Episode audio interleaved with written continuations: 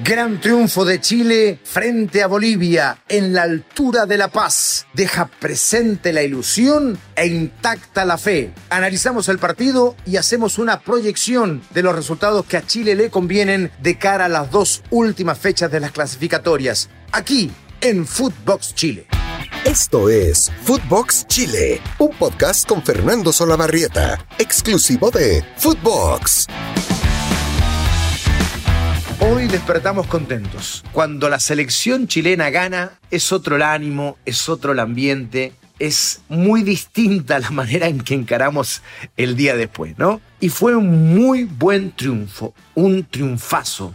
¿Cuánto servirá en medio de esta irregular clasificatoria del resto de los equipos y de Chile es difícil saberlo. Después vamos a hacer una proyección. Vamos a ver si esto nos alcanza. Son tres puntos fantásticos, pero llegan en medio de una escasez de buenos resultados de Chile que lo tiene todavía con un pie fuera del campeonato del mundo. No quiero ser pesimista, todo lo contrario. Quiero ser realista y decir que Chile salió de la agonía a el cuidado intensivo, ¿no? Si pudiéramos graficarlo, discúlpenme la imagen, en alguien que está este, enfermo, ¿no? Luchando en este caso por llegar a las clasificatorias, en estas clasificatorias, al campeonato del mundo de Qatar. Se jugó, quiero darles este dato nada, me, me gustan estos datos raros, ¿no? Este, en el estadio Hernando Siles Reyes, no Hernando Siles Suazo. ¿Por qué? Porque el estadio fue construido en 1930 con capacidad para 45.000 espectadores. Ayer había poca expectación, no, no, no fue mucha gente al estadio, ¿no? estaba más o menos en la mitad de su capacidad. Había caído mucho la expectativa después del partido con Venezuela en el caso de Bolivia. ¿no? Bueno, el estadio construido en esa época justo cuando Hernando Siles Reyes, presidente de Bolivia entre 1926 y 1930,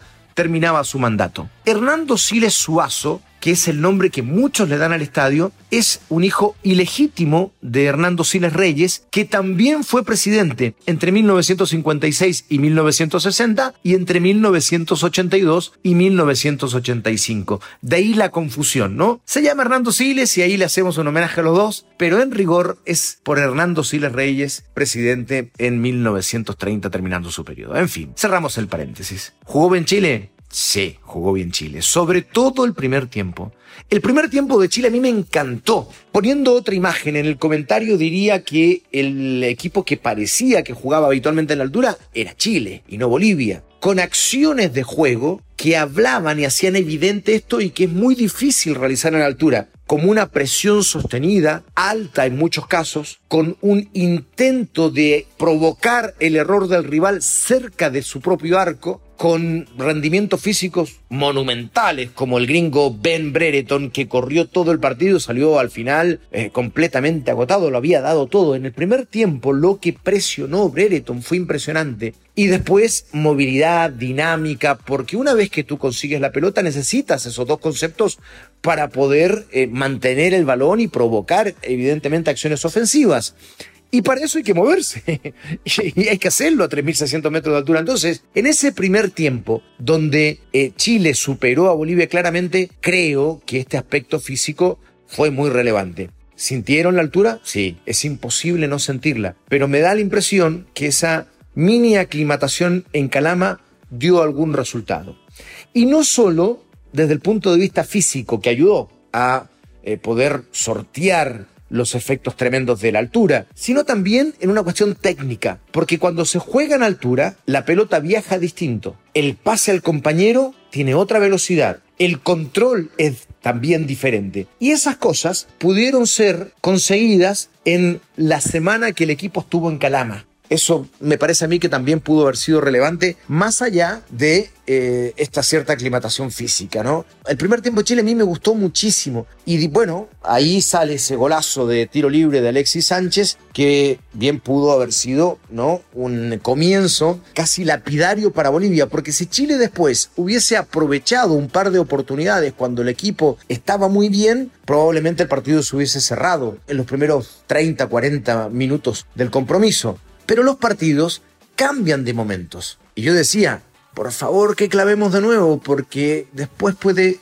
entrar otro momento al partido con una Bolivia crecida, esas cosas suceden. Y bueno, ocurrió. Bolivia se encuentra con ese gol, producto del córner, en un error provocado por Pulgar. Ese tiro de esquina lo provoca Pulgar. Y yo lo había dicho, me preocupa el momento de Pulgar, no lo veo bien. De hecho, yo creía que era una buena idea que ayer no jugara, que jugara Baeza porque yo lo veo mejor y porque además está muy aclimatado a la altura. Él juega en altura en México y no solo cuando está de local, muchas veces también van a otras ciudades que tienen altura como la misma Ciudad de México. Bueno, Baeza me parecía mejor opción y ayer Pulgar dio muestra de que efectivamente no estaba para ser titular. El primer gol de Bolivia es un error grande de Pulgar cuando el partido estaba controladísimo él, a través de ese error, se provoca el córner con una muy buena tapada de Brian Cortés. Ya hablaremos de él, ¿no? Qué figuraza, cómo anduvo ayer, increíble. Bueno, producto de ese error y ese tiro de esquina, viene el empate de Bolivia y empieza a cambiar el partido, pero no demasiado en el primer tiempo. Eso sucedió en la segunda fracción. Chile se vio desconectado, un equipo mucho más largo,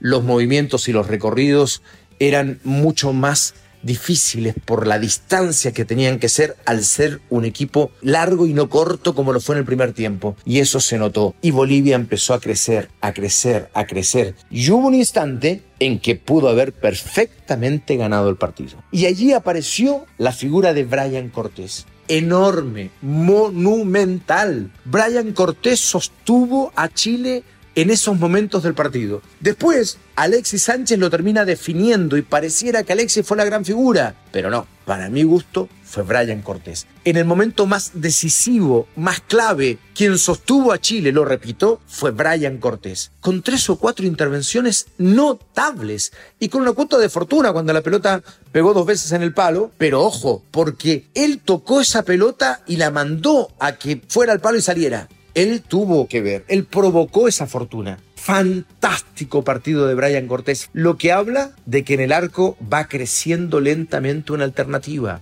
al increíble y tremendo rendimiento de Claudio Bravo, una trayectoria extraordinaria, con capitanía incluida, y que parecía muy difícil de reemplazar. Todavía Brian Cortés no está al nivel de Bravo, obviamente, no, no, no, pero empieza a crecer esta alternativa que realmente me parece muy, muy interesante. Es una lástima que después le hayan puesto una tarjeta amarilla y por eso eh, queda fuera del próximo partido pero confío en que Claudio Bravo va a estar para los partidos de fines de marzo. Pero más allá de esta suspensión y que no va a poder estar Brian Cortés, me proyecto a largo plazo, arquero joven que puede ser la alternativa que se está buscando en el arco. Sigo avanzando en este partido, sostenido en ese momento del segundo tiempo por Brian Cortés. Y después aparece la figura de Alexis Sánchez, que ayer no solo aparece en ese momento, ayer jugó los 90, bueno, 96 con el tiempo negado, de manera espectacular. Volvimos a ver al Alexis de hace algunos años. Ese Alexis que extravió el rendimiento, que no lo pasaba bien. El fútbol es un estado de ánimo, no lo empezó a pasar bien en su última etapa en el Arsenal, en el Manchester United, cuando recién llegó al Inter. Y claro, aquí se trasladan evidentemente los momentos.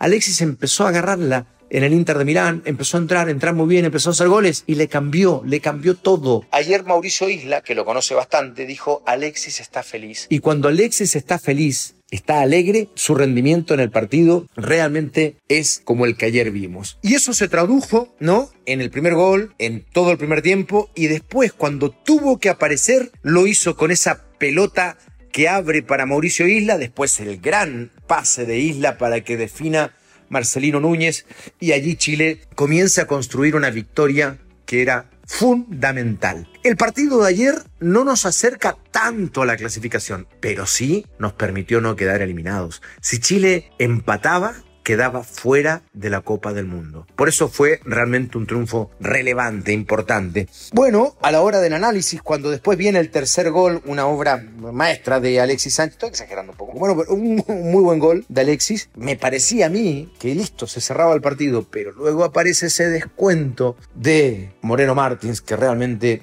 es un delantero extraordinario y a sufrir los últimos minutos. Les confieso que yo hacía mucho tiempo pienso que años, que no sufría tanto por un partido de Chile. Y ayer lo hizo en su máxima potencia. Seguramente a ustedes también les pasó. Qué manera de sufrir los últimos minutos. Pero bueno, Chile termina finalmente ganando el compromiso y dando este paso, ¿no? De permitir todavía la ilusión de llegar al campeonato mundial. Menciones honrosas. Kusevich es otra de las alternativas que asoman. Bueno, el partido de Medel no lo dije por obvio, pero el pasa es que Medel no sabe jugar mal. ¿Qué, qué, qué nivel de jugador extraordinario. Me parece que está dentro del podio también. Para mi gusto son Cortés, Alexis y Medel, con menciones honrosas para Kusevich y para Ben Breneton. Lo que corrió el gringo, extraordinario. Me encantó el partido Ben, porque además no solo corrió en el primer tiempo, demostró una capacidad técnica muy interesante y era muy difícil. En la altura, la lluvia, ya estaba mal la cancha, pero la lluvia la hizo casi, casi imposible de jugar en esa cancha.